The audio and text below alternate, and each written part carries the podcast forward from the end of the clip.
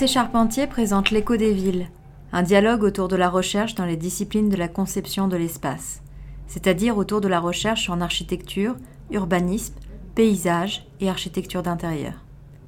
Nous souhaitons présenter simplement des sujets complexes, sur des thématiques variées avec des chercheurs, des concepteurs et conceptrices et des acteurs de la ville de demain.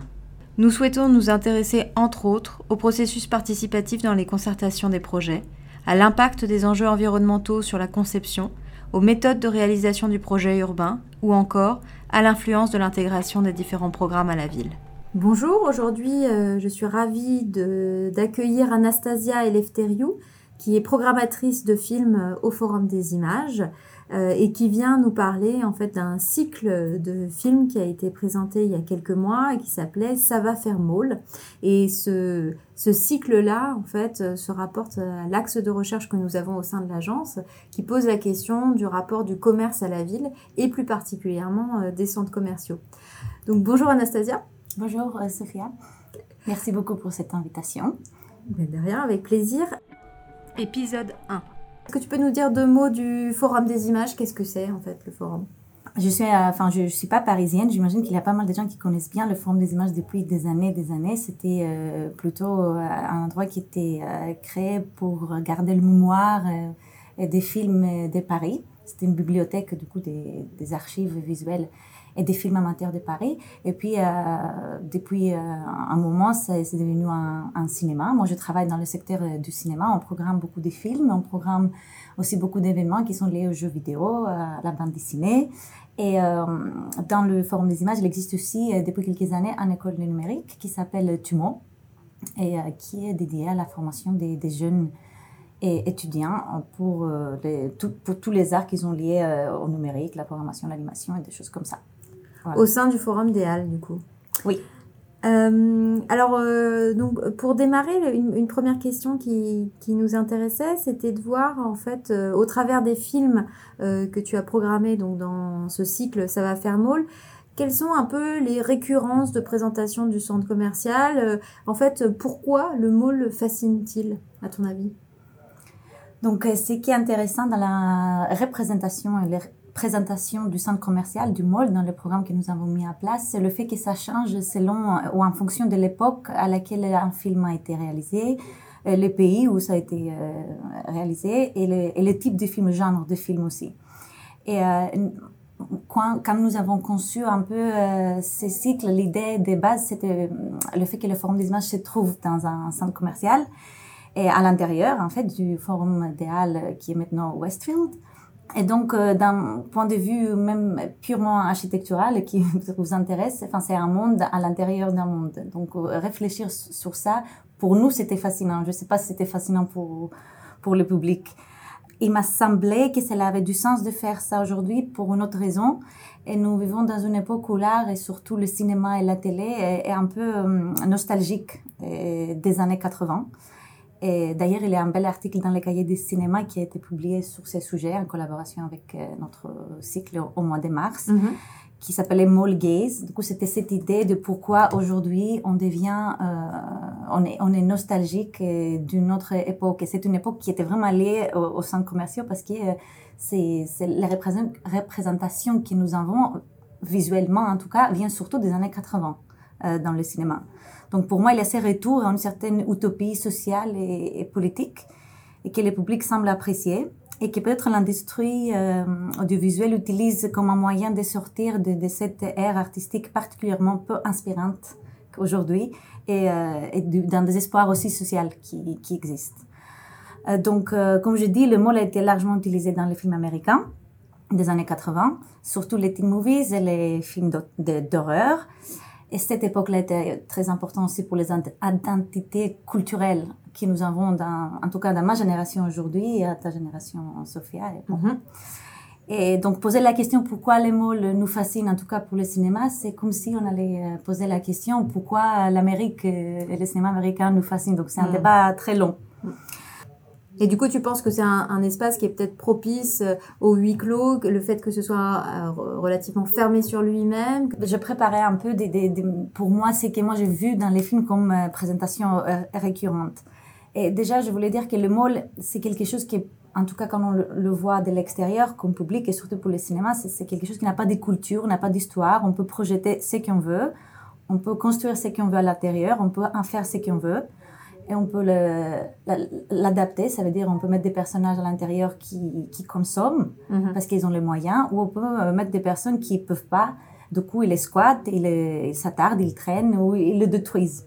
Dans ce sens-là, le mot est ouvert à tous. Et euh, donc, il y a pas mal de films qui étaient un peu critiques. C'était surtout des films des années 80, comme Body Double de Brian De Palma. C'était un film de 1984, où on voit les malls comme une architecture ouverte, avec cet atrium euh, au milieu, une ouverture qui sert d'une manière comme un panoptique pour repérer les gens, pour les surveiller. Et donc, dans Body Double, nous avons, euh, il n'y a qu'une scène dans un célèbre centre commercial qui s'appelle Rodeo Collection sur Rodeo Drive à Los Angeles où le personnage principal suit une femme alors qu'il est suivi par un autre personnage lui-même. Donc le centre commercial ici, c'est une surface, c'est un espace qui permet de voir pleinement les autres, de les contrôler, parfois même de susciter les désirs. On voit ça aussi dans d'autres films. Et donc dans le périmètre de l'espace commercial, il existe des espaces qui nous pouvons vraiment repérer les autres. Hmm. Et euh, comme je t'ai mentionné, on a, fait, on a fait une conférence sur ces sujets, sur ces films-là surtout et avec Sébastien Freisis, qui est un spécialiste un peu en architecture, que vous pouvez trouver en ligne pour avoir une analyse euh, parce que tous les cours, euh, les cours du, du, Forum des images sont disponibles en ligne hein, et ont lieu euh, le vendredi soir et c'est gratuit hein, en plus, c'est accessible gratuitement. Dans le cadre de nos cycles, chaque vendredi, il y a, il y a un cours de cinéma il y a un spécialiste qui va parler d'un sujet qui est lié à la thématique qui se déroule euh, dans chaque période au Forum des images. Du coup, là, c'était un film, c'était un cours, pardon, qui était euh, consacré à ces films, à cette scène, en fait, du film de Barry Tavo. C'est une scène euh, très connue, justement, parce qu'elle se passe dans un mall à Los Angeles, qui a une histoire, une architecture assez, spéciale. Hmm. Donc, je ne veux pas vous, dire plus sur ça, parce que vous pouvez, justement, le, le trouver en ligne. Et ça s'appelle Mall Vision, l'architecture postmoderne du mall dans Body Double de Brian De Palma. Voilà, la conférence aussi est inspirée par un livre de Preciado de, qui, s'appelle Pornotopie, mm-hmm. qui est sur l'architecture de la pornographie Playboy. Et donc, euh, l'analyse qu'ils ont fait euh, est étonnante parce qu'on parle vraiment de l'importance de l'architecture dans, le tournage, dans la manière dont De Palma a filmé. Mm-hmm. Euh, et, le rôle de l'atrium ouvert aussi euh, dans la fabrication de cette scène célèbre. Si c'était pas construit comme ça, il n'aurait pas pu filmer comme ça.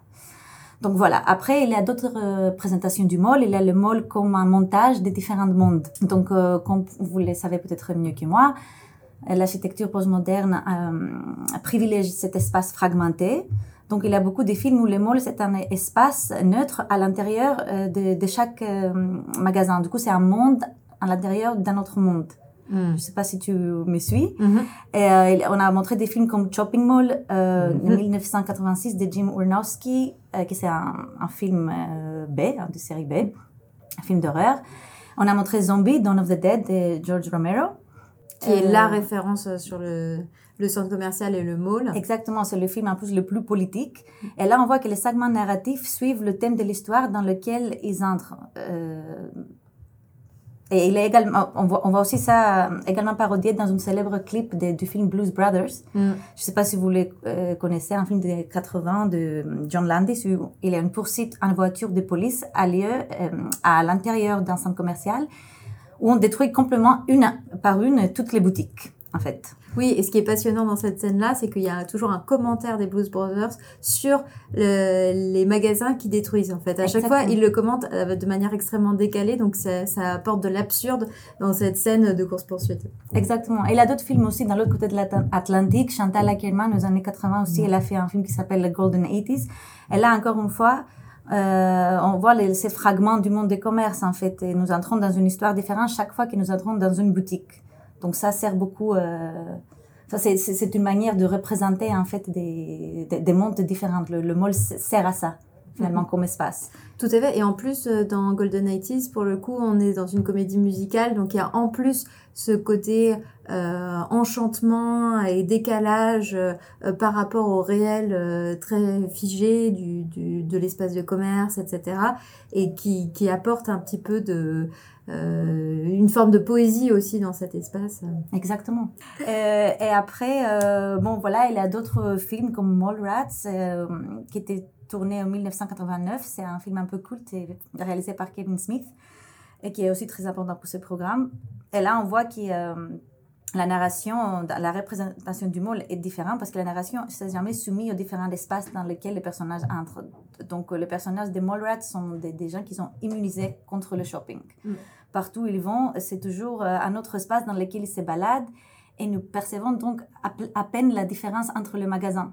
Mm, mm. Mais pour revenir un peu à Mallrats, parce que c'est un film important, on pourrait dire que c'est presque un film anti-mall euh, parce qu'il dépeint le mall comme un lieu qui domine pas la vie des personnages en fait et, ni son architecture ça ils ont rien à, rien, à foutre. Mm.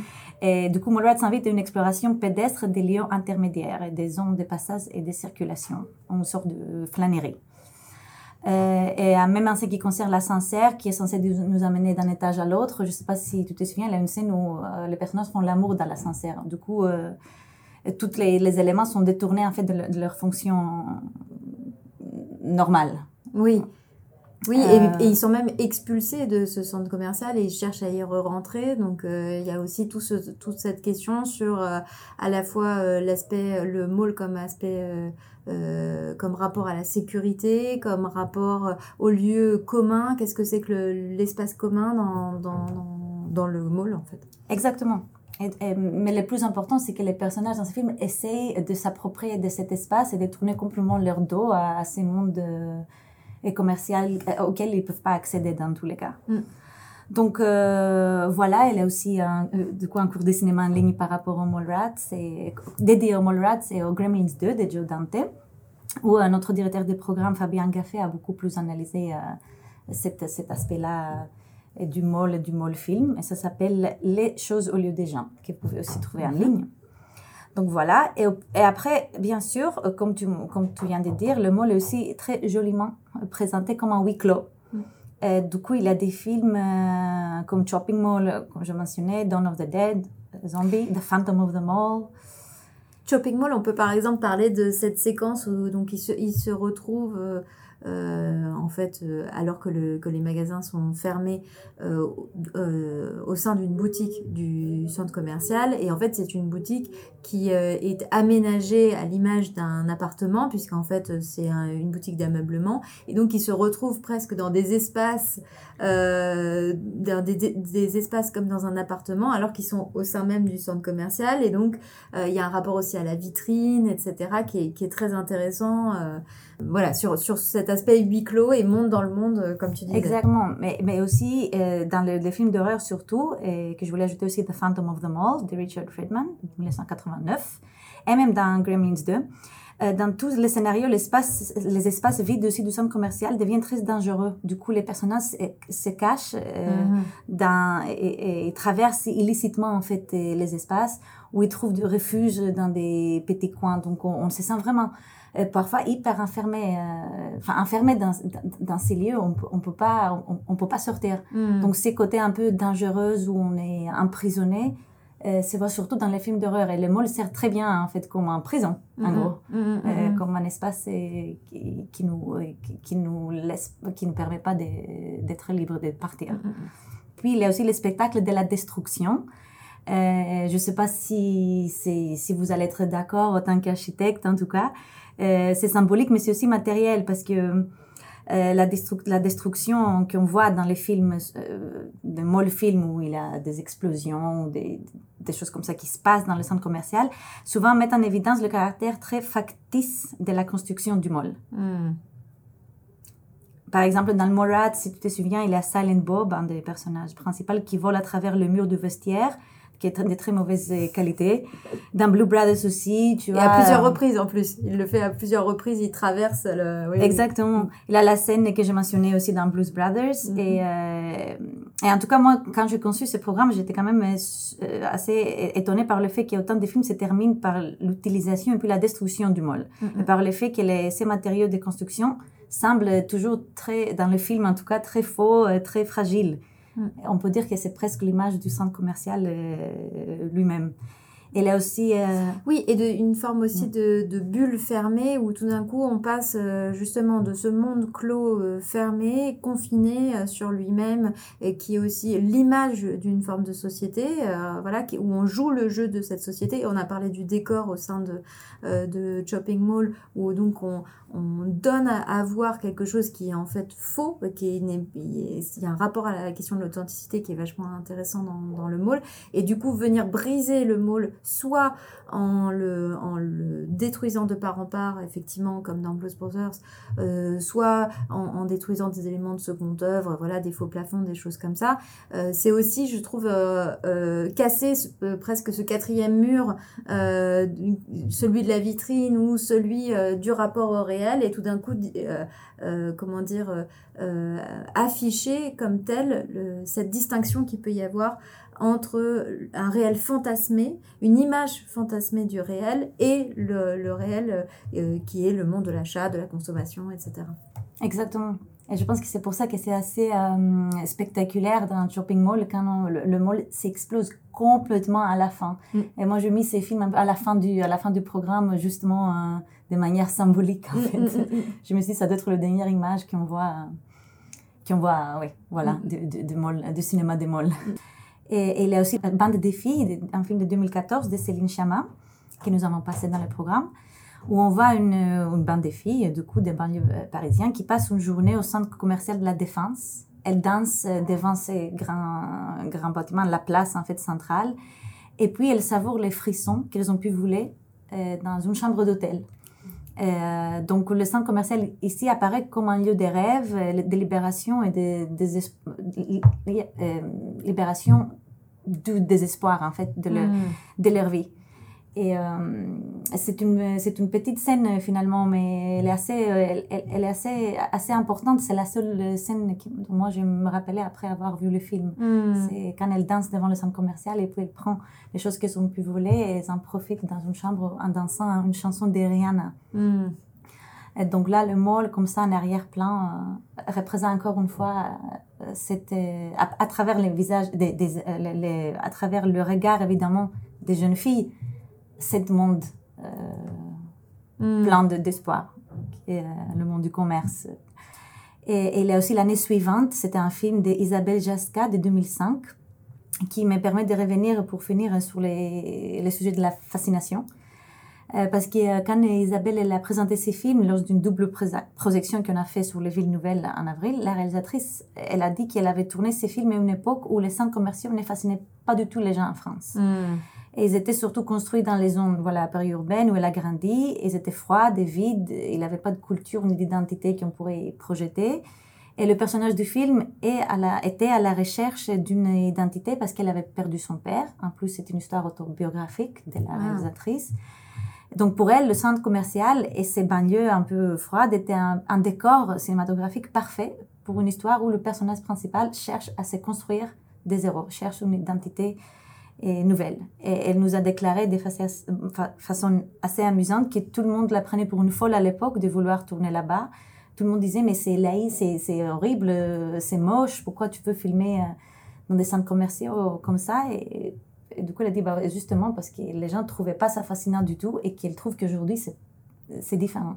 Et ça, c'est un film qui a une vingtaine d'années, c'est ça? Oui, c'était 2005. Je crois qu'il euh, y a Anaïs Desmoustiers qui est jeune là-dedans, hein, c'est ça C'était son premier euh, rôle, je pense. Euh, hmm. Voilà, du coup, la jeune qui cherche un peu cette hmm. identité, c'est elle. Hmm.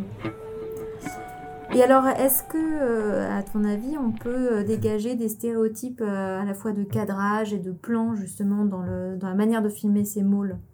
Comme je dis tout à l'heure, les centres commerciaux étaient des constructions postmodernes qui servaient parfaitement au cinéma pour cette raison-là. Parce que dès qu'on regarde un centre commercial, on peut utiliser soit le travelling, soit utiliser une sorte de découpage où on, fait, on repère d'un étage au rez-de-chaussée, on entre dans une histoire, on coupe vers un visage qui regarde à l'autre côté, une action spécifique, sans jamais savoir où nous sommes exactement. On se perd dans un centre commercial parce que tout ressemble d'une manière.